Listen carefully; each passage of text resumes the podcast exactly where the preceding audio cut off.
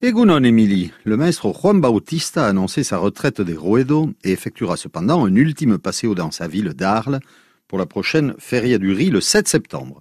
Il y affrontera entre autres un taureau de l'élevage de la Quinta. C'est une très vieille histoire pour ce torero qui a connu pendant sa carrière d'énormes succès grâce à cette ganaderie. Voyez plutôt le 2 juin 2007, pardon, à Grenade, pour la première fois il les affronte et coupe une oreille. Le 27 juillet 2008, à Tudela, une autre oreille. 2009 à Mont-de-Marsan et à Bayonne où il coupa deux oreilles. Le 15 juin 2013 à Istres, il fit gracier Golossine au numéro 45 de 470 kilos à l'issue d'une faine magistrale septembre 2014 à Arles, puis aussi en mai 2017 à Nîmes où il coupe deux oreilles.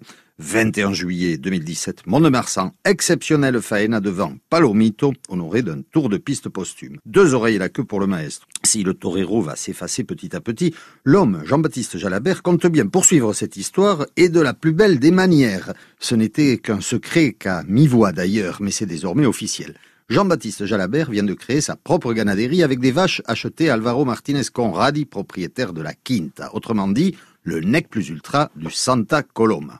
Juan a appelé cette ganaderie à la Golosina en souvenir de ce taureau Golosino de la Quinta qu'il gracia à Istres en 2013 lors d'une mémorable seul contre 6 et qui sera le principal reproducteur de ce nouveau fer. Le nouveau troupeau réside désormais sur la propriété familiale de la Chassagne, où les vaches marquées du fer de la Quinta sont arrivées la semaine dernière. L'hiver prochain, un second lot formé d'une vingtaine de vaches et de Golosino viendra s'ajouter à celui-ci. La devise est bleue et jaune, couleur du drapeau d'Arles. La Golosina vient ainsi et devient le fleuron de l'Encaste Santa Coloma en France, ce qui motive autant Juan Bautista que la famille Martinez Conradi, qui a accepté de manière exceptionnelle cette vente par rapport à l'importance que revêt la présence de cette origine et de la quinta sur le territoire français. Ce nouvel élevage rejoindra très prochainement l'association des éleveurs français de taureaux de combat. En parallèle, et de manière totalement indépendante, Juan Bautista continuera avec son oncle Marc et toute la famille à la tête des élevages Jalabert Frères et l'âgé d'origine d'Omec et que l'on retrouvera à Bayonne